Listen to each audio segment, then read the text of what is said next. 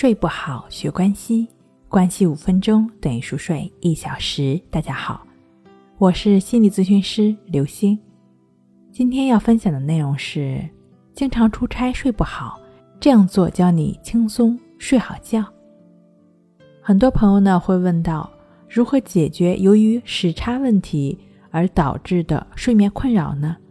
其实呢是可以通过饮食、光线。以及在飞机上的睡眠来调节。哈佛大学依据早餐前的空腹时间越长，生物钟就会重置的机制进行了一项研究。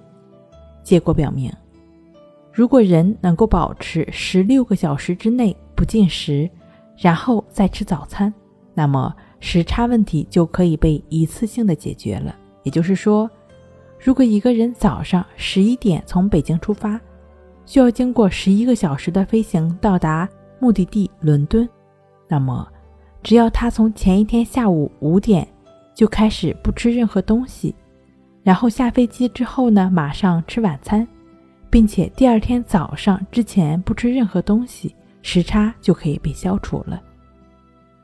同样，以上的行程为例，对于无法忍受饥饿的人来说，他们呢可以在飞机上尽量的保持清醒。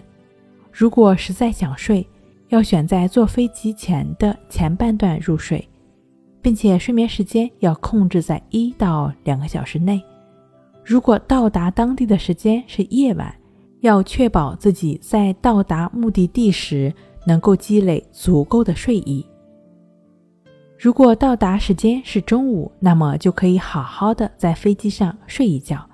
到达之后，就可以顺应当地的作息时间。吃点东西，晒晒太阳，就可以调整时差了。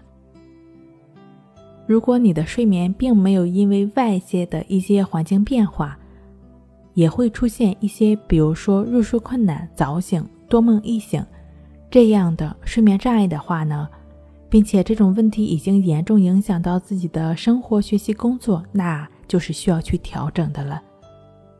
现在呢，可以通过一种简单的方法帮助我们来调整睡眠状态，它就是关系法。